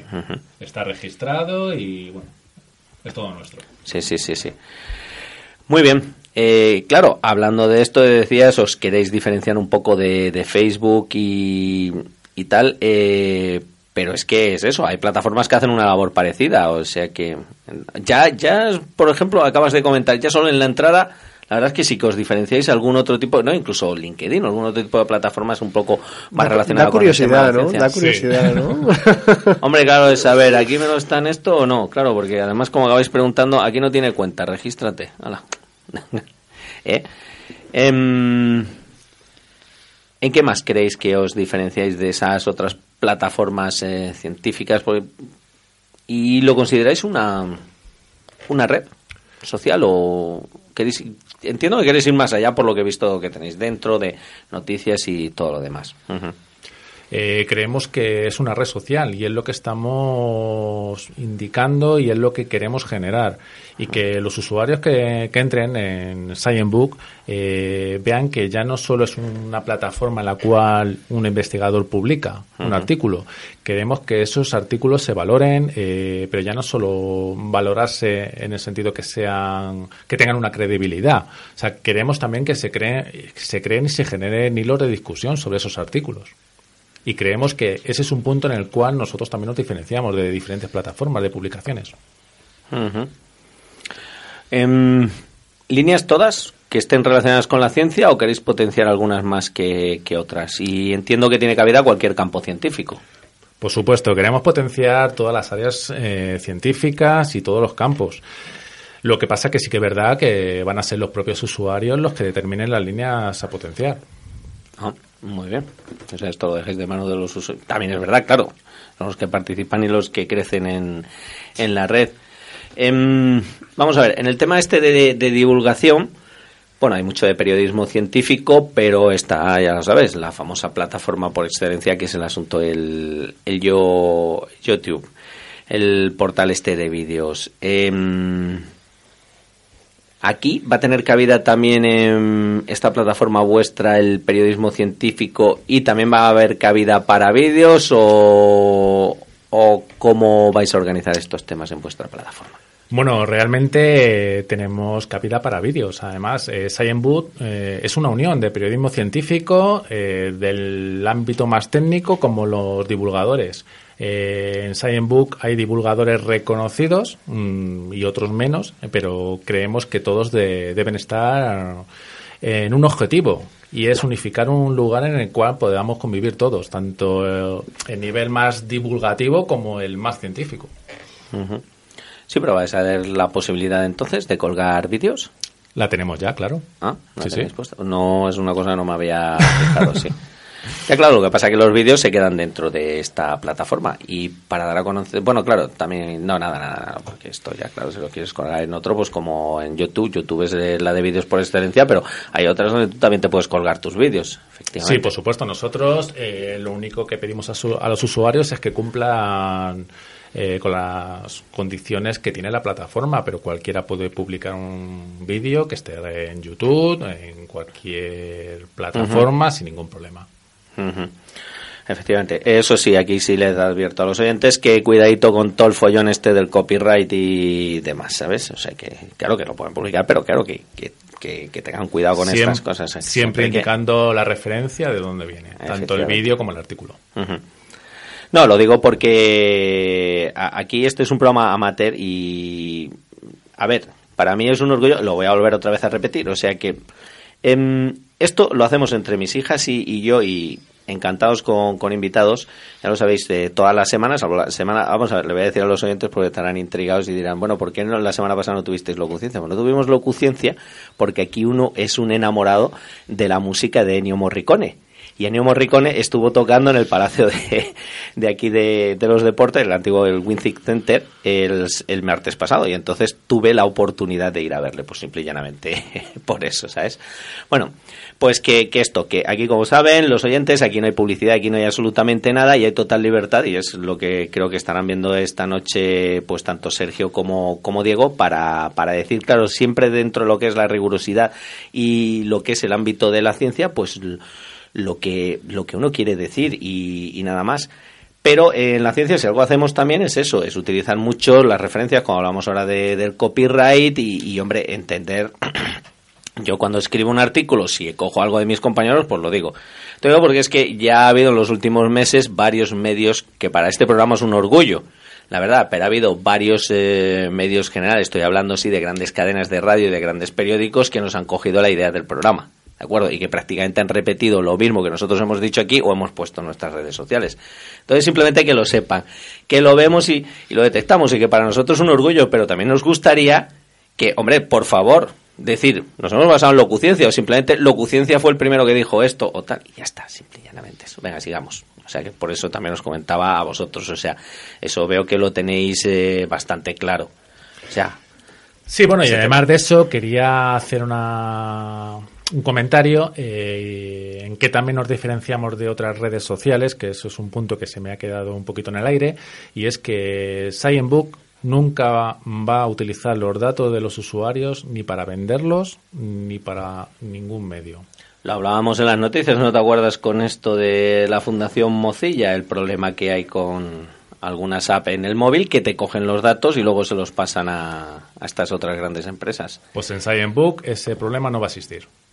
Pero vosotros también tendréis algún tipo de limitación por la ley esta de protección de datos o algo así, ¿o no? Sí, por supuesto, también, claro. Uh -huh. eh, todos los datos están protegidos y cifrados en 256 bits, con lo uh -huh. cual eh, tenemos una leche. En fin. Muy bien. Aparte de esto, eh, claro, los oyentes dirán, bueno, ScienceBook, eh, una plataforma de Internet, eh, ¿qué hay en lo que es eh, escrito? ¿Tenéis pensado algo, algún tipo de revista o, o sí. solo os vais a centrar única y exclusivamente en el tema este de Internet? ScienceBoot es una plataforma la cual nació para Internet uh -huh. y la idea es seguir y crear una comunidad eh, alrededor de ScienceBook. Pero sí que es verdad que ha surgido una revista eh, en este último mes eh, con una, en una conversación con el director de la revista Modulema. Eh, nos propuso un proyecto que creo que es bastante interesante y bonito y que la verdad es que estamos ahora mismo eh, iniciándolo. Eh, es una revista que quiere romper los moldes ahora mismo de las revistas técnicas y crear una revista eh, técnica de divulgación. Que entiendan tanto los usuarios más técnicos como toda la sociedad. Queremos crear algo diferente y, por supuesto, de calidad y profesionalidad. Pero, pero escrita. Escrita. Sí, sí. Vale. Va a ser escrita. Y bueno, ahora mismo la revista colabora la Universidad de Granada, la Universidad de Melilla, personal de CSIT y bueno, tenemos diferentes colaboraciones nacionales como internacionales. Y bueno, y por supuesto la revista Modulema. Y la verdad que espero que os guste porque va a ser una revista diferente. Bueno, eh, cuando la saquéis pues nos pasáis el link porque claro, tendrá su página web, imagino, y, y tal. Y luego aparte, bueno, pues tenéis esta, esta otra parte de eh, en papel. Muy bien, pues eh, muchas cosas. Pues eh, ahora mismo son las 8 y 13 minutos de la tarde, ya sabéis, estamos hablando con Sergio y con Diego sobre esta plataforma o esta red científica que han creado para compartir información, para interconectar eh, investigadores. Esto se, ocurriendo ahora. Eh, interconectarlos, ¿hay posibilidad de chat? Sí, por supuesto. Además de tener un chat en tiempo real, eh, vamos a poder comunicarnos en cualquier parte del mundo. Para, sí, claro, eh, en internet. Efectivamente, uh -huh. sin ningún problema. Pero para lo cual ya lo saben, tienen que entrar en 3w.sciencebook.es y registrarse. Y ya está. Les piden un email y una contraseña y, y bueno, eh, luego dentro, de cara a hacer consultas y todo esto, eh, ¿esto que lo atendéis vosotros? Imagino, em, dudas, sugerencias eh, que les puedan surgir a los usuarios. Sí, ¿tenéis alguna wiki o...? Tenemos ahí un apartado en el cual cualquier usuario de la red puede enviarnos las sugerencias y automáticamente nosotros les atenderemos. Además, atenderemos al 100% de los usuarios. Muy bien. Em, era lo que les decía. No, yo es que aquí tenía preparado eh, unos chistes eh, científicos para descansar un poco y seguir con, con, la entrevista y luego ya y luego ya acabamos. Entonces, le, esto está sacado, ves, eh, de un de un youtuber que se llama el robot de Platón. Los chistes científicos, la verdad es que son realmente malos. Entonces, simplemente les voy a poner un par de ellos o tres a los oyentes para que descansen y para que se rían un poco. también como los que hacemos nosotros en Locuciencia, porque también desde hace varias semanas se nos ha ocurrido inventarnos chistes y pero esto mejor entren en facebook.com barra locuciencia o twitter.com barra locuciencia o cuando ya tengamos página web otra vez de nuevo ya se los eh, recopilaremos y ríanse un rato y si no pues ahora un momentito con aquí con el robot de Platón. Nuestro sol es bastante viejo pero comparado con otras estrellas es relativamente joven se empezó a formar hace más o menos 4.600 millones de años, casi 40 millones de años antes que se empezara a formar la Tierra. ¿Cuándo pasará a ser una gigante roja? En 7 meses, este diciembre. Vamos. Nah, ¿cómo creen? Hoy usamos la máquina del tiempo y nos vamos a donde están ellos. Necesitamos una máquina del tiempo. Bueno, ¿qué es una máquina del tiempo? Está ocupada. Bueno, esta está ocupada. Así que mejor usamos otra máquina de tiempo. Vamos. Todos sabemos que el lenguaje evoluciona, pero también lo hace el acento. Si pudieras viajar de 200 años en el pasado, ¿qué tal si viajamos? Oh no, me acabo de acordar que presté el DeLorean a mi abuelo. ¿Para qué lo habrá querido? Venga ya, se va a poder, se va a poder viajar al pasado. La mejor forma de salvarse un rayo es hacer esto. Junta los pies y agáchate lo máximo que puedas de esta manera. Pero no te caigas. Eso evitará que seas un blanco fácil. Primero está la salud. Salud. Bueno, pues eh, salud y vamos a seguir hablando que eh, son malísimos los chistes aquí del robot de Platón, pero la verdad es que es salado, ¿eh? Es un youtuber que tiene un montón de visualizaciones, o sea, en concreto este tiene 52.000, que no, que no está mal para ser chistes científicos, ¿eh? Porque chistes de otras cosas los hay, pero científicos la verdad es que no, no, hay, no hay muchos. Ya sabéis, estamos hablando en Locuciencia, se lo digo siempre, esto es en riguroso directo. Hoy es eh, víspera de San Isidro, claro, entonces es martes y 14 del año 2019 y 8 y 16 minutos eh, de la tarde, 106.7 de la FM. Sobre Facebook y esta plataforma científica y cómo ellos eh, orientan esta divulgación, anuncio, etcétera, de la ciencia, pues para todos y para todas. Muy bien, en cuanto mm, al tema de, actividades, eh, Sergio Diego, em, ¿qué actividades eh, habéis llevado a cabo? ¿Tenéis, pensar, llevar, ¿Tenéis pensado llevar a cabo? ¿Cómo? ¿Dónde? No sé. Aparte, porque tenéis eh, efectivamente la web, ya nos habéis hablado de ella y tal, pero actividades para dar a conocer todo esto o que tengáis pensado hacer a raíz de, de esta plataforma. Bueno, Scienbook eh, es una plataforma en Internet, pero además de eso también quiere salir de la red. Quiere salir de la red, mm, ir a colegios, institutos, universidades y en cualquier sitio que en el cual podamos divulgar ciencia. Pero em, con la idea de, contar vuestra plataforma o también de poner en contacto a investigadores que quieran dar charlas o cosas así o... Claro, eh, Science eh, no se vende, o sea, realmente Science eh, es un sitio en el cual todos pueden convivir y cada uno va a tener su propia identidad. Eh, nosotros lo que queremos es que la gente de la calle, el usuario de a pie, tenga un referente en el cual sepa dónde puede buscar ciencia.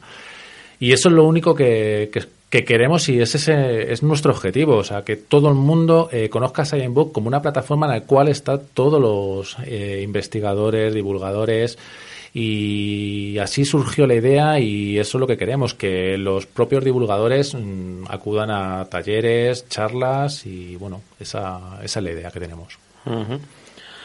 Hombre, eso está bien, porque a veces hay tantísima, tantísima información que cuando uno quiere buscar información específica eh, es que no la encuentra. Entonces, bueno, pues aquí sabe que si es de ciencia, pues eh, solo va a encontrar cosas de, de ciencia y eso, pues muchas veces pues puede ser una, una ayuda. También es verdad que dentro de vuestra plataforma es una cosa que está bastante bien. Hombre, esto ya lo que nos dedicamos a la ciencia, pues aquí estáis vosotros que lo corroboraréis, pues hombre, siempre que uno quiere buscar empleo en este campo científico, pues lo primero se ve pues todas las convocatorias de becas y demás y luego ya pues entras directamente en las páginas de las universidades o de los distintos grupos de investigación que es donde suelen anunciar los, los puestos de, de trabajo. Eh, también en vuestra plataforma tenéis, eh, habéis creado una sección de empleo científico. Sí, efectivamente. Y como tú bien has dicho, eh, los diferentes ofertas de trabajo se, bueno, se reparten en diferentes centros, institutos, universidades o diferentes plataformas. Y nuestro objetivo nosotros, más que canalizar esas, esas mismas ofertas y, y sabiendo y siendo conscientes de la precariedad laboral científica, eh, esta plataforma lo que quiere es unificarlo y bueno y dar mayor difusión a las ofertas ya no solo en los centros de trabajo eh, que esas ofertas pues salgan al exterior. Que muchas veces el problema que tenemos es ese que esas ofertas mm, no llegan más allá del centro de trabajo. Sí sí a veces pasa eso sí eso sí que es verdad. Pero bueno por otro lado claro es que esto también a veces es un poco complicado. yo recuerdo cuando estaba buscando postdoc para irme a Inglaterra, pues eh, yo lo que hacía era que entraba dentro de las universidades inglesas y ya está. Y luego lo que pasa que avatares de la vida me fui a un congreso a Inglaterra y así fue como yo conseguí mi postdoc. No sé si lo he comentado alguna vez aquí en Antena. Me fui a un congreso en Inglaterra y los que organizaban el congreso pusieron allí, necesitamos dos postdoc. Yo estaba allí y digo, eh, yo estoy buscando un postdoc y me dijeron, vale, vente mañana con el currículum que te hacemos mañana mismo la entrevista y así fue, pero claro, no, no es plan. Bueno, pero ahora para eso tenemos un referente y es Book en el cual esas ofertas deben estar incluidas ahí. Muy bien, ahí has estado bastante incisivo. eh, Book en algo, algo has dicho de en las aulas. Aunque ya algo has comentado que tenéis pensado ir o claro, vais a dedicar también a la parte de investigación, pues bueno, que se pueda ir a colegios, como has dicho, a institutos, eh, para esto sí que os comento que para esto sí que hay demandas y el problema muchas veces es poner en contacto a colegios, institutos y tal. Te lo digo porque yo hago un taller en la mm. Semana de la Ciencia. Hacemos un taller en el que vamos a los colegios y como los laboratorios y demás que tenemos es tan complicado, pues se nos ocurriría hacer un taller de simplemente laboratorios, eh, o sea, de experimentos caseros, experimentos eh, sencillos, pero intuitivos para que y que se puedan hacer en clase, claro. O sea que hay que tener cuidado, los chavales estos, sobre todo de quinto y de sexto de primaria, tienen un peligro que no ves, y algunos los he contado mucho aquí en este, en este programa y los hemos hecho. Y, es, es impresionante, y es lo que nos dicen todos los colegios, o sea, es que traer a un científico para que te, te enseñe algo no, no solo ya con una conferencia, sino con algo que los chavales puedan jugar, puedan esto. Dice, no hay apenas, es, es muy difícil. Y yo sé que es una cosa a mí me la preguntan, en, sobre todo en los colegios. Nosotros lo hacemos dirigido a, a colegios, pero también aquí que he ido en el Príncipe Felipe al instituto de, de mis hijas. Em, algo así tenéis pensado coordinar, ¿o no? Sí, efectivamente. Nosotros lo que queremos es estar con los profesores, con los profesores de, todos los niveles educativos. Eh, y nuestra responsabilidad, responsabilidad es la de ayudar a los estudiantes a desarrollar su máximo potencial en las ciencias. Y esa es la idea que tenemos y con la ayuda de nuestros colaboradores, eh, eh, vamos, desarrollar investigaciones documentales, experimentales o de campo y bueno, enseñarles a los alumnos eh, de todos los niveles que la ciencia existe y que gracias a la ciencia su vida es mejor. Eso es indiscutible. Muy bien. Em, todo esto, claro, no sale del aire, como entenderán los oyentes. O sea que esto se hace a través de colaboraciones, esto se hace pues a través de, del trabajo que os estáis eh, dejadnos vosotros ahí. Muy bien, en primer lugar, em, aunque estáis empezando, pero bueno, ya seguramente nos podréis decir con qué entidades colaboráis. Bueno, actua- actualmente tenemos muchas colaboraciones, tanto nacionales como internacionales. Eh, tenemos colaboraciones con medios de comunicación, eh, entidades y plataformas. Eh, podemos citar, por ejemplo, Divulgared, eh, que es una Sí, plataforma. no, sin problema, ¿eh? Cita. O sea ¿Sí? que sí, sí, sí. No hay sí. ningún problema, ¿no? No, no, no, por supuesto. sí. Bueno, Divulgared Divulgared. es una plataforma científica eh, con muchos usuarios en la cual eh, está la Junta de Andalucía y bueno, mm, puedo comentarlo ya porque ya hay una autorización de Divulgared. Eh, Divulgared se integra in- totalmente con ScienceBook. Y bueno, luego también eh, tenemos colaboraciones con la Fundación Descubre, Educatribo, Utro- Utopías, eh, con Biopreval, Jóvenes Investigadores en Biomedicina, Revista Mudrema, Noticias y Ciencia, y bueno, la verdad es que no nos podemos quejar. Pues la verdad es que no, ¿eh? habéis empezado, la verdad es que fuerte. Em, y quizás el tema más escabroso en todas estas cosas, eh, ¿cómo os financiáis? Bueno, eso ahora mismo actualmente... Como podéis. Como podemos. Bueno, hemos rechazado una financiación externa, pero bueno, ahora mismo somos nosotros los que financiamos todo. Ujú. Claro, pues esta página la tendréis alojada en un servidor y todo esto, pues claro, todo esto vale, claro, el diseñar, vuestro tiempo y todo eso. Muy bien, bueno, pues eh, también creo que estáis haciendo cosas un poco de forma altruista que es de agradecer. Bueno, me da a mí la sensación un poco por lo que me estás contando, claro.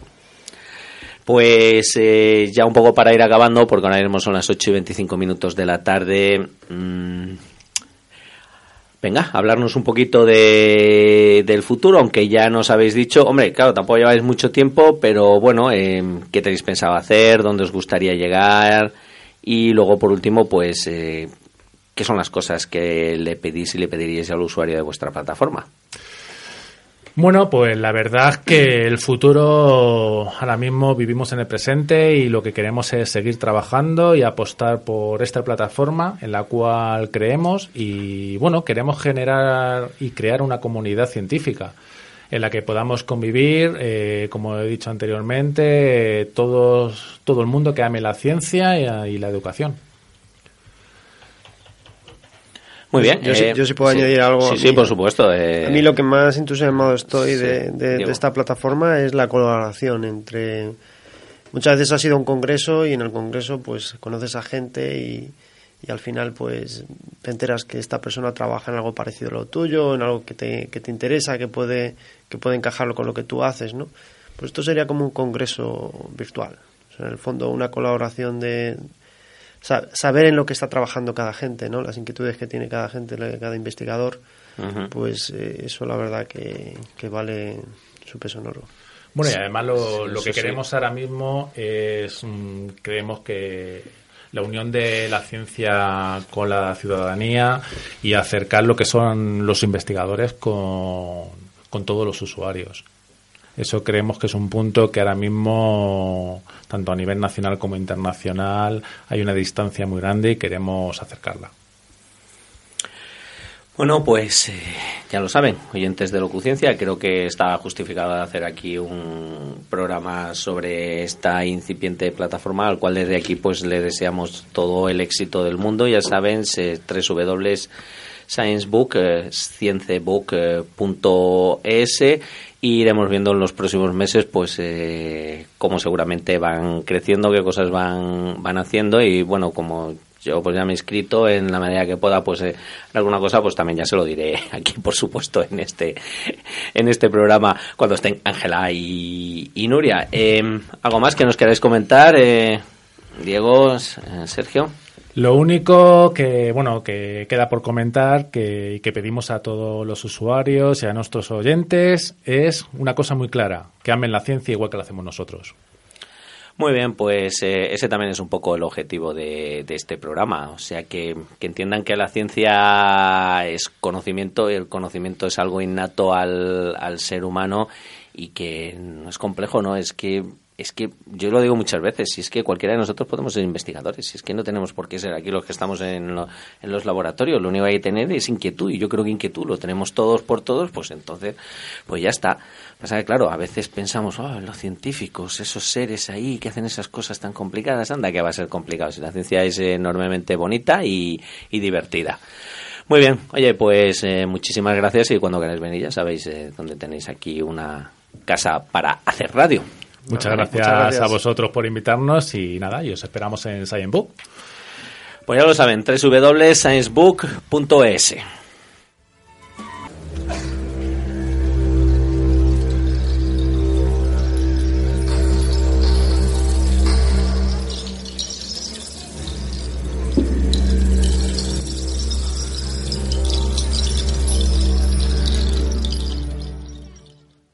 porque ahora cuando son las 8 y 30 minutos de la tarde, eh, ya les he dicho, un 14 de mayo del año 1796 nace el médico, perdón, también nace, estoy, estoy bueno. Eh, disculpen, queridos oyentes, esto es eh, San Isidro, que ya se ve que me están esperando aquí en la, pradera. Bueno, fuera de bromas. Em, hoy tenemos una efemérides bastante importante porque hoy es 14 de mayo y es que el 14 un 14 de mayo del año 1796, pues un médico británico, un tal Edgar Jenner, que fue el que descubrió la vacuna contra la viruela y allanó el terreno para la aparición de la inmunología, pues un tal día como hoy administró la primera vacuna antivariólica a un niño de 8 años de edad. Este ensayo lo hizo este médico pues con las muestras de la pústula de la mano de una granjera infectada por el virus de la viruela bovina y lo inoculó en este niño de 8 años. Bueno, pues tras un periodo de 7 días el muchacho parece que presentó malestar, pero sin embargo el niño no contrajo la enfermedad. Era inmune gracias precisamente a la inoculación previa de la viruela, que ya me lo va a explicar, nos lo va a explicar un poquito mejor ya que tenemos aquí al experto Sergio. Y esto era debido a que su organismo, al haber sufrido con anterioridad la viruela, esta, por medio de esta vacuna, había desarrollado los anticuerpos necesarios para combatir precisamente esta enfermedad. Y de hecho, por eso, pocos días después, Jenner volvió a realizar varios pinchazos en la superficie de la piel de este niño de la viruela y el muchacho pues no, no lo llegó a, a desarrollar.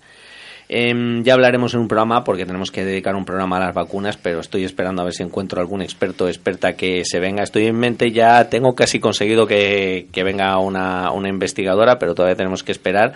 Y simplemente comentarles que ya seguramente en ese programa todo esto, este investigador, el médico Edgar Jenner, pues en junio del año 1798 publicó en Inglaterra una obra que redactará por él que precisamente revolucionó la lucha contra la viruela, que es un texto donde él plasmó después de 28 años de lo que un poco comentaba eh, Sergio al principio, o eh, no, perdón, Diego al, al principio. Em, plasmó, después de 28 años de indagación metódica, una variante de la práctica inoculatoria basada en la observación empírica de que las personas infectadas por viruela desarrolladas en el ganado vacuno denominado cowpox o algo así se hacían refractarias a la viruela humana y a este medio se le denominó vacuna y por ello su descubrido fue reconocido mundialmente como el padre de la vacunación. Pues fijaros, esto ya ocurría aquí en este planeta un 14 de mayo del año 1796, o sea que hace pues eh, dos siglos y, pico que estamos con las vacunas y madre de mi alma la de vidas que habrán salvado. Tiene usted la palabra. bueno, no, no eh, yo, yo eh, lo que te he comentado un poco al principio, mm, este hombre simplemente se fijó en que había unas personas que estaban muy en contacto con, con, ganado vacuno, pues vio que se habían infectado con esta viruela vacuna, ¿no? Que, que, para ellos no era tan, tan virulenta por el hecho de que venía de otra especie, ¿vale? Pues eh, se vieron inmunizados porque más o menos el virus de la viruela vacuna y humana pues comparten ciertos antígenos, ¿no? Entonces se vieron inmunizados, ¿no? Y entonces si estas personas eh, se infectasen con el virus de la viruela que afecta más a, humanos, pues pues vamos, estarían estarían protegidos, ¿no? Pero el caso es que esta persona no se preocupó en buscar por qué ocurría eso. No se tiró un montón, un montón de años buscando. Simplemente vio esa observación y la aprovechó. Aprovechó esa observación. Luego más adelante, pues, pues ya hay mucha gente que ya ha hecho, ha hecho ese trabajo, ¿no? De averiguar eh, los procesos inmunológicos, a qué nivel está ocurriendo. Pero, pero yo creo que es un poco, es un consejo que nos deberíamos dar todos los científicos. Muchas veces nos obsesionamos por llegar eh, ver todos los, los, los, puntos y las comas de nuestros temas y, y, muchas veces hay que estar atento y observar que puede haber atajos en los que no tienes que, que ser muy meticuloso y simplemente esos atajos pueden llegar a grandes descubrimientos. Con observación llegar a, a, ello. Bueno, tengo entendido que yo creo que sí o no, que la viruela es una de las enfermedades que ya está erradicada del está planeta. Está erradicada, sí. Bueno, se guarda en un frasquito por ahí en algunos centros de la defensa mm. americana, pero, pero vale. sí está radicada. Vale, pero en principio está contenida y espero que a Trump no se le ocurra eh, o que no tenga un mal pensamiento. muy, muy, bien, oye, pues, eh, pues muchísimas gracias. Eh, Sergio, Diego eh, y mis queridos oyentes, hasta aquí hemos llegado. Ahora mismo son las eh, 8 y 35 minutos de la tarde de este, ya lo saben, martes 14 de mayo. Espero que el programa, pues eso, les haya gustado, se hayan divertido, hayan entendido un poquito mejor qué es esta red que aquí estos compañeros están poniendo en marcha. Ya les eh, repito, www.sciencebook.es y nada, pues eh, como les digo siempre, yo creo que con esta sintonía...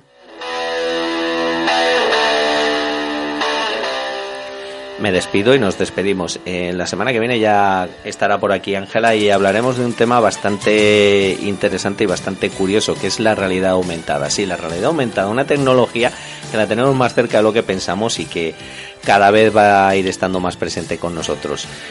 Así que hasta entonces eh, tengan un buen San Isidro, disfruten, sean felices y lo dicho, Sergio y Diego, oye, muchísimas gracias y hasta una próxima. Muchas gracias a ti. Muchas gracias. Adiós, sean felices. Miro el reloj más tarde que ayer. Te esperaría otra vez.